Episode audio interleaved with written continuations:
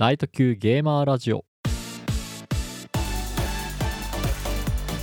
この放送では最近のゲームから昔のゲームまでいろんなゲームを浅く広く楽しんでいるライト級のゲーマーがゲームについてライトの話をするラジオ番組です。こんにちはパーソナリティの竹雄です。今回は前半に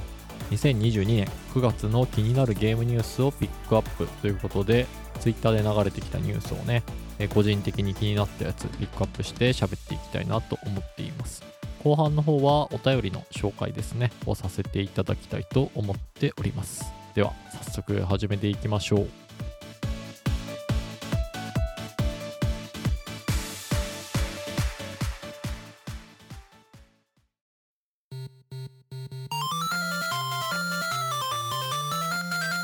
ライト級ゲーマーラジオ。気になるゲームニュースのコーナー。主にツイッターで流れてきた気になるニュースについて2番煎じのお話をするコーナーです。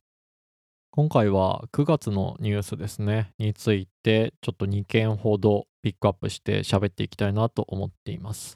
まず1件目はバルキリープロファイルレナスという作品があるんですけれどもそれの発売が12月22日に延期しちゃいましたというニュースでございます。もう一本は HD リマスター版の幻想水湖伝幻想水湖伝2が正式に発表されたというものですね。これらについてね、えー、詳細に喋っていきたいなと思っています。じゃあ1本目のニュースの方からね、バルプロの、えー、発売が延期しちゃったっていう話ですね。延期の理由はクオリティアップのため。最新作バルキリー・エルシオンは予定通り9月29日に発売というタイトルになっておりました。なんか新作が遅れるっていう話はよく聞く話なんですけれども旧作側のね移植に関して延期するっていうのはあんまり聞かない話だったのでパッとこのニュース見た時にはあ最新作の方が遅れるんだなっていうふうに思ってたんですよねそしたらなんと移植側が遅れるっていう結構珍しいニュースだなって思いました。延期の理由はクオリティの向上っていう形で言われているんですけれども、旧作のクオリティ向上って何なんだろうなっていうのがすごい気になっています。で、このバルキリープロファイルっていう元々の作品ですね、プレイステーションで出てるやつは、ムービーがアニメ調なんですね。ちょっと昔のセルアニメみたいな感じになっていて、で、バルキリープロファイルレナスっていうのが、まあ、PSP に移植を最初されたんですけれども、その時のムービーが 3D のアニメーションのムービーに差し替わっていたんですね。ということはですよ、まあ、クオリティが上がるって言ったらね、まあ、ムービーが今時のアニメ調にね、もう一回進化するんじゃないかなと。まあ、人によってはすいません、クオリティ向上じゃなくて、3D から 2D に落ちてるから、クオリティ下がってんじゃねえかとね、いう方もいるかもしれないんですが、まあ、きっとこう移植するときに大きいバグとかが見つかってプレイ不可能みたいなところが見つかったんじゃないかななんて思ったりしています。なので見つかってよかったですね。あ勝手にちょっと原因断定しちゃってますけれども。で、12月22日に延期ということなので、まあ自分にとってのね、都合の良いこう購入するきっかけみたいなのができてよかったなと思います。クリスマスプレゼントね。もう私のとこにはサンタさんなんて来てくれませんので あの自分のカード切ってね、サンタさんを召喚するしかないですね。都合のいい時期に発売になってくれたなというふうに、いいふうにね、受け取ろうかなと思っていました。で、まあ、クオリティ向上の件、もうちょっと真面目に考えるんだったら、多言語版ですね。他の言語、英語版とか、中国語とか、そこら辺がね、切り替えられるようになってたりすると非常に嬉しいなっていうふうに思います。前の収納したゲームの回で、このバルキリープロファイルの私は海外版を持っているんですけれども、こう英語版とね、聞き比べると面白い部分とかがあったりします。戦闘のところで結構な頻度でね、味方の必殺技の名前とか、その向上ですね、を聞く機会があります。そこがね、日本語版と英語版でこう言い分けてるところ、なんかちょっと若干違うところとかをね、聞いたりすると非常に面白いので、ぜひクオリティ向上は多言語版に対応であってほしいというふうに願っております。2本目のニュースは、コナミ HD リマスター版幻想水湖伝、幻想水湖伝2を正式発表。幻想水湖伝門の紋章戦争、デュナン統一戦争として2023年にリリースへということで、幻想水湖伝シリーズ遊ぼうと思ったらですね、一番新しい機種だと、今だとプレイステーションポータブルになるのかな？まあ、ビータで遊べるんですけれども、ワン、ツーセットになったやつね、引っ張り出してこないといけなかったんですけれども、ついに来年ですね、あの名作が Nintendo Switch、PlayStation 4、Xbox One、あと PC、Steam ですね。で遊べるということです。これはね、やったことない人、マジで名作だからね、やってください。損しないと思います。特に幻想水湖伝1の方は、かなりテンポ感もね、物語のテンポ感もとってもいいので、多分サクサクサクってできると思います。プレイ感はサクサクなんですけれども、お話はとってもね、こう、心に残りやすいものになっていて、何回も言います。損しないと思いますので、ぜひともね、やってない人、プレイしてみてください。で、キャラクターデザインの部分とかが新しくなってるっていうのもニュースになっていました。えー、川野純子さんという方はですね。もともと元素水光伝シリーズのキャラデザ、特に1かな？をしていた方、2もやってるかもしれないですけど、その人が全て書き下ろしたそうです。めっちゃいいっすね。いやー、今時の感じの絵になっていて、非常にいいですね。主人公のね、イラスト、元水湾側のね、イラストの下にね、坊ちゃんって書いててね めちゃめちゃ笑いました。ぜひね、あの、プレイされたら、なぜ坊ちゃんと呼ばれてるかっていうのもね、わかると思うんですけれども 間違ってはないけど、この公式の画面のとこに坊ちゃん呼びで出すんだっていう風なのね、ちょっと笑っちゃいましたね。で、グラフィックの方ですね、イラストじゃなくて、ゲームのグラフィックの方なんですけれども、幻想水湖伝湾側の方は特にね、こう、綺麗になってるなっていう感じを受けました。戦闘の部分とかは、まあ、ちょっと変わってそうだなっていうとこだったんですけれども、特に変わったなって思うのは、ワールドマップ画面ですね。あら、めちゃめちゃ綺麗になりましたね。っていうのが、えー、今から非常にね、実機で見るのが楽しみでございます。あと、追加されてる機能としてですね、好きなセリフを保存しておける機能っていうのがあるらしいです。ログ機能みたいな感じだったかな。っていう名前であるんですけれども、これもね、もう知ってる人とぜひ語らいたいですね。どのセリフ、幻想水湖伝1だったらどれ残しますかとか、2だったらどれ残しますかみたいな話ね。大体の人が特に2の方一致すると思うんですよね。私ももうずっとこう後から見返したいセリフとかあったりするので、もうめっちゃ残しておきたいですね。なんかドラゴンクエスト6で初めてかな？実装された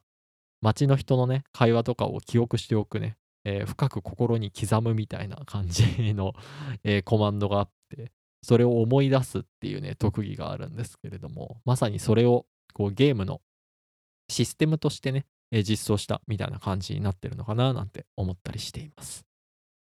あと動画を見る限りでは、音楽とかもちょっと変わったりとか、特に SE かな。効果音の部分がかなり変わってそうだなっていうふうに思うので、ここはね、オリジナル版と切り替えられると、あの昔からのファンは喜びますんで、はい。気が向いたらつけてくださいっていうのを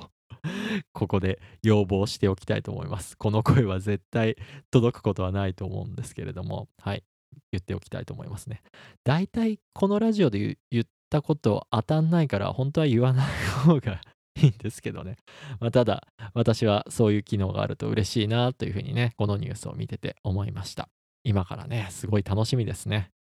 1と2はね、続けてプレイすると絶対に面白いので、はい。何回でも進めます。もうこのことも何回でも言っておきますね。あプレイしたことない人本当に、このね、リマスターの機会に検討してみてください。以上、気になるゲームニュースのコーナーでした。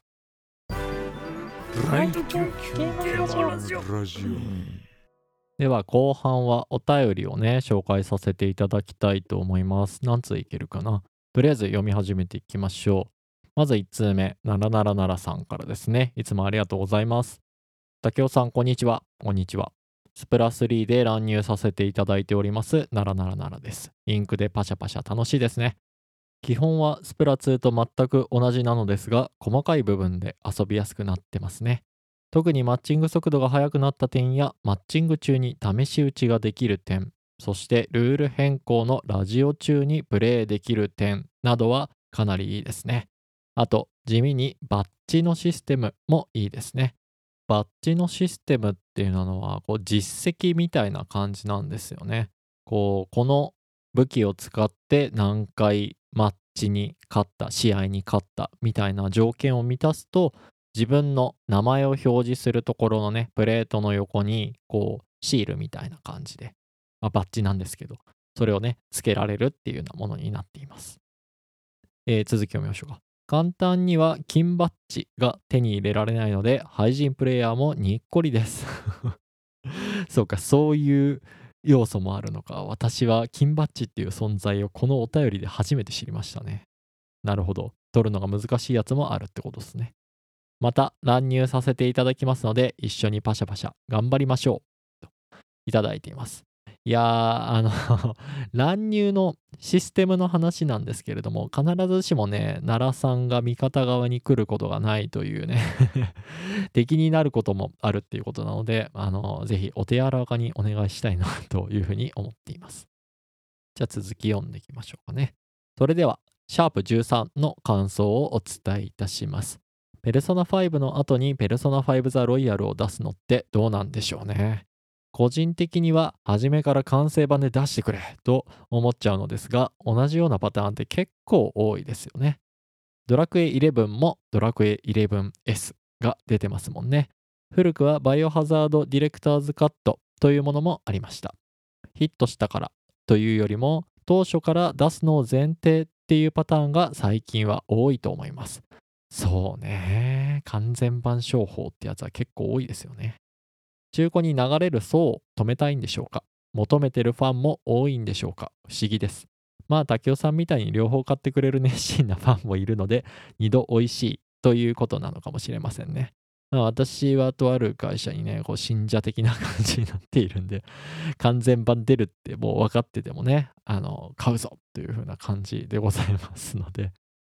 まあむしろ完全版出ろというね思いで通常版って言ったらあれですけど を買っちゃってる節もありますね、えー続き読んでいきましょう。モンスターハンターワールドの話をされていましたがあの受付嬢はトラブルメーカーでしたね。これ収納したゲームの回ですね。相棒と詰め寄ってくるのはいいんですけど出てくるたんびに何やらかすのかハラハラしてました。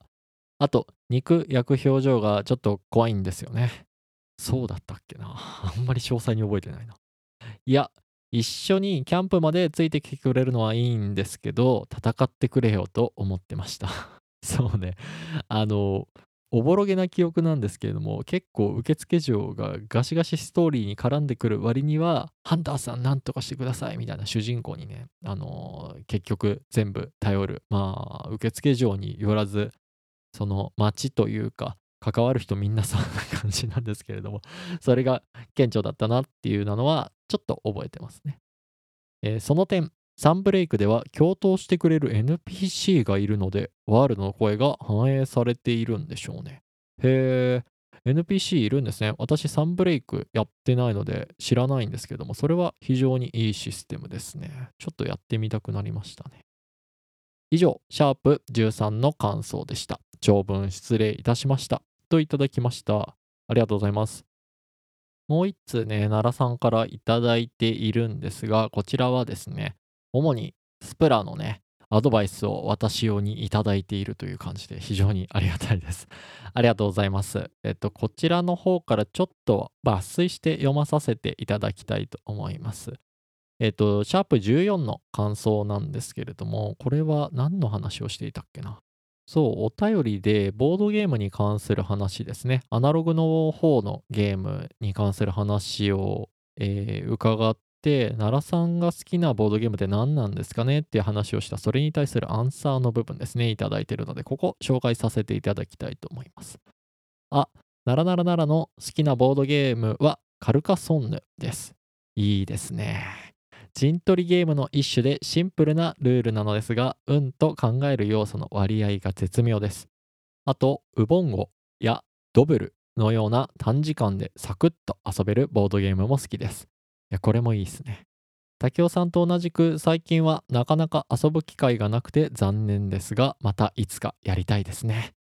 というふうにいただいておりました。ありがとうございます。こう出していただいたボードゲームはね、以前私も遊んだことがあるところなのでね、カルカソンヌっていうのは所有自体はしていたんですけれども、ちょっと箱がでけえっていうところで 手放してしまったんですが、やることがシンプルなんですよね。そう、奈良さんが書いてる通り。自分の手番では、こう、タイルを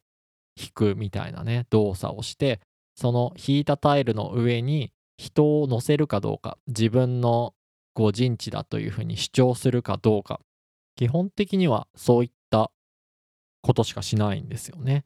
で、まあ、タイルを引くっていうところにランダム性があって、その陣地だと主張するかどうかっていうところに考える要素、戦略の割合っていうところが含まれていて、非常にいいゲームですね。確かドイツのゲームショーかなんかで、なんか賞を取ってたと思うんですけども、なんかゲームショーって言い方が良くなかったな。ゲームの対象ですね。1年に1本、なんかこのゲーム良かったねっていう風な決めるやつで、昔賞を取ってたかなというふうに思います。あのゲームは4人でやると、こうワイワイ楽しくできるんですけれども、1対1ですね、2人で遊ぶと急にガチ感が出てくるゲームになります。ちょっと興味があるなっていう方は、カルカソンヌ世界大会とか日本大会とかでね、YouTube とかで調べると、その片鱗が見られるんじゃないんでしょうか。ぜひね、ルール簡単なんで、ボードゲームカフェとか結構ありますんで、そういうところでね、遊ぶのおすすめしておきたいなと思います。で、あと挙げられてたゲームは、ウボンゴ、ドブルですね。ウボンゴは、あの、なんて言ったらいいんだろうな。最近広告で出てくるような、こう、パズルみたいなものをやるんですけどっていうとすげえね、面白くなさそうに聞こえるんですが、あれもね、頭を使って非常に面白いんですよね。あと 2D 版と 3D 版っていうところがあったりするのでね、そこら辺とかをあの両方遊べたりすると非常にいいんじゃないでしょうか。で、ドブルっていうのはどちらかというとパーティーゲームみたいな要素が強いかなっていうふうに思いますね。あの、なんだろう、ゴーフルって言って伝わるかな ああいう感じのカンカンに入った丸いカードを使ってね、遊ぶゲームなんですけれども、そのルールがいっぱいあってですね、いろんな遊び方ができて、ちっちゃい子がいるね、家族とかにも結構おすすめしやすいんじゃないかなと思います。なかなかコロナっていうね、えー感染症のせいでこう対面で遊ぶとか何かカードを介して遊ぶっていうボードゲーム結構ね敬遠されがちというか生きづらいなっていうふうにね思ったりするかもしれないんですがボードゲーム会の会場を運営している人たちはですねものすごくそこを気を使って運営されている方っていうのは非常に多いのであの今ねやってみてえなってちょっと思った人は行ってみるのも良いんじゃないんでしょうか。地方の名前プラスボードゲーム会とかでね調べたりすると結構出てきます。ツイッターが一番出てきやすいかなと個人的には思ってるんですけれども気になる方はねぜひ遊びに行ったらいいんじゃないかなというふうに思います。はい。奈良さんお便りいただいてありがとうございます。もう一通読みましょうかね、えーレトロさんからいただきました。ありがとうございます。こんにちは。またメッセージしちゃいました。レトロです。最近の配信会の収納したゲームについてが内容がとても珍しいテーマで興味深く感じています。私は収納場所がここっていうのが決まっていて例えば PlayStation 2のゲームソフトは部屋の棚に奥に2列縦に5段に収納してあります。これすごいこだわりですね。現在 PlayStation 2のソフトは424本になりました。うちのゲーム合わせてもこのプレステ2だけで勝ってるな。少しずつ棚に収納するのがいっぱいになってきていて最近は自分がプレイするであろう先発メンバーゲームソフトを収納するようにしています。うん一軍ってことですね。整理整頓は式ごとにやったりしてとても大変な作業ですが自分が大好きなゲームを整理整頓するのは苦にはならないです。所有ゲームソフトと欲しいゲームソフトはアプリでリスト化していて、理由としてはダブりを防ぐためだったり、リスト化するのが個人的に好きだったりするからです。いや、そんだけ本数あったら管理しとかないと大変ですよね。覚えてられなくなりそう。嫁に先日、持ってるゲームソフト全部でどのくらいになったの？と聞かれ、正直に数を伝えたら引いてました。まあでも、そんな私の好きを責めたりはしないので、その点ではとても嬉しく感じています。いい奥さんですね。竹雄さんは奥さんと一緒にゲームをすることってありますか？私はあまりないですが、妻が現在、ドラゴンクエスト10オフラインを絶賛プレイ中です。羨ましいないいですね。子供もいるので、なかなか子供たちの前でのゲーム時間は作りづらいですけどね。子供たちが寝てからが本番です。では、またメッセージしますね。レトロよりといただきました。ありがとうございます。そうですね。収納したゲームについてっていう回についてね、興味を持っていただいたっていうことで非常に嬉しいですね。まあ、私の所有本数よりね、レトロさん送っていただいた方のですね、所有本数の方がめちゃくちゃ、もうめちゃくちゃ多いと思いますので、そのね、レトロさんの収納したゲームについての回とかを聞いてみたら面白いんじゃないかななんていうのをこのお便りを読みながら思っていました。ぜひね、えーこのラジオ聞いてくださってる方の収納したゲーム、なんか棚を見ながら喋るとか、ゲーム棚のね、写真をアップとかしてくれたら面白いのになーなんて いうふうに、このお便りを読んでて思いましたね。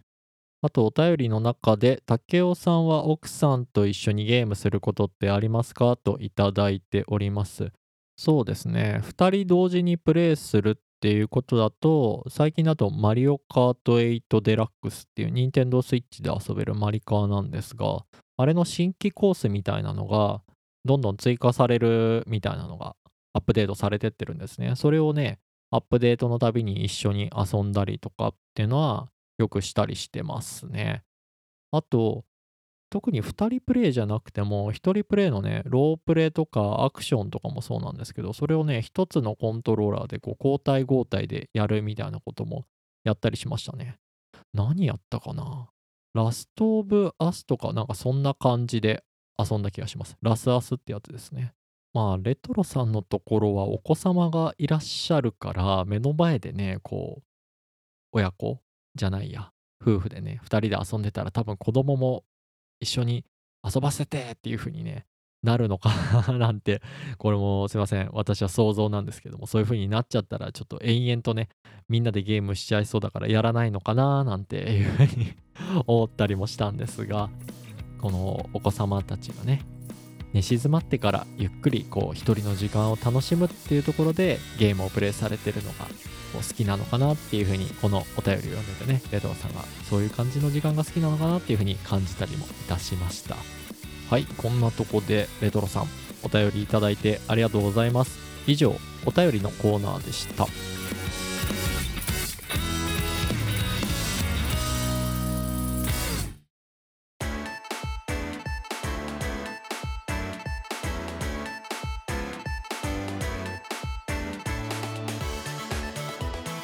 はい、いかがでしたでしょうか？前半はゲームニュースね、気になるやつ、9月にあったやつですね。それを2本ピックアップさせてもらいました。1本目も昔のゲームのリマスターとかに関するゲームで、2本目も昔のゲームのリマスターに関することっていうことでね。もうどんだけ昔の思い出補正かかったゲーム大好きなんだっていうね、ことが非常によく伝わった回なんじゃないかなっていうふうに思います。何度でも言いますよ。幻想水湖伝は本当にプレイしたことないんだったら、これを機会にね、やってみてくださいと。いや、こんだけプッシュするんだったらいずれね、単体でもこう話す会みたいなのはやりたいんですが、ちょっとネタバレをね、今の時期にね、こんだけ進めるんだったら言いたくないなっていう思いと、こう、遊んだね、記憶を喋りたいな、共有したいなっていう気持ちが せめぎ合っていて、非常に困っております。まあ、減衰の話ばっかりしたんですけれども、バルプロのリマスター、ですかね。移植版も非常に楽しみですね。特にゲームとしては単調になりがちな繰り返しが多い戦闘システムの部分ですね。が非常に面白いのと戦闘の時のね音楽がめちゃめちゃいいんですよ。あの俗に言う桜庭節というやつですね。めちゃめちゃねその単調な作業が楽しくなる要素てんこ盛りなのでねまた今からやるのが楽しみですね。はい。で後半の方はお便りを紹介させていただきました。ならならならさんとレトロさんからいただきました。ありがとうございます。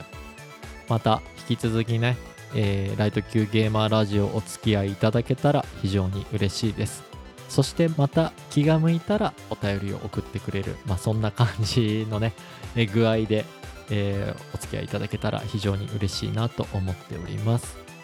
はい。もちろんそれ以外の方々ですね。今聞いてくださってる方々のゲームに関するお話ぜひとも聞いてみたいというふうに思いますので、あ番組のね、えー感想はもちろんなんですけれども自分の気になるゲームニュースはこれだったらみたいなねそういったお便りとかもぜひお待ちしております。番組へのお便りとか感想はメールフォームもしくは Twitter のリプライまたは「ハッシュタグカルゲーラジオ」をつけてツイートいただけると非常に嬉しいです。メールフォームや Twitter のアドレスは概要欄の方に記載しております。ぜひそちらからお気軽にお寄せください。はいでは今回は以上としたいと思います。ありがとうございました。また次回もよろしくお願いいたします。ライト級ゲーマーラジオ次回の放送は収納したゲームと向き合う回をお送りしたいと思います。お楽しみに。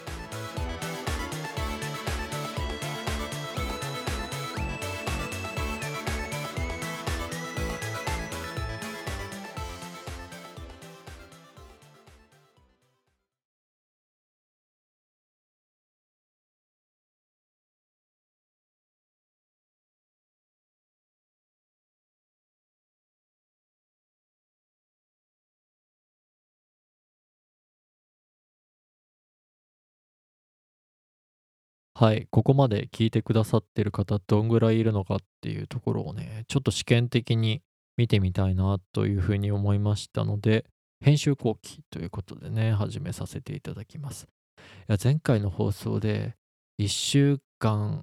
ね、お休みいただきますとか言いながら結局こう1週間でも穴開けたら続かなくなるんじゃねえかっていうね脅迫観念に駆られて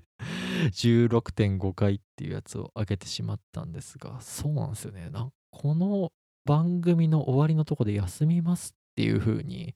言ったの2回ぐらいあるんですけど1回はねあの普通にアップミスで 本当に 休むつもりだったんですけども回数ミスってあげちゃってっていうとこがあったんですが今回に関してはねちょっと穴開開けたらって別に穴開けてもね困る人なんていないんですけれども自分の気持ち的な意味でね ちょっと上げてしまったなっていうのがありますね。ああ、だから次もね、1週間お休みしますとか言いながら、こう、間のね、会みたいなのを上げてたら、ああ、そういえば、他行はこういうこと言ってたなっていうふうにね、思い出してもらえたら幸いでございます。えー次のね、なんとか点5回、何回目の半分になるかわかんないですけども、そこはね、えー今考えてるのは、推しのポッドキャストについて喋るっていうのをね、えー前の番組のところからやってましたので、そこら辺をね、喋っていきたいななんて画策しております。はい。編集後期、こんなところにしたいと思います。はい、次回もお楽しみに。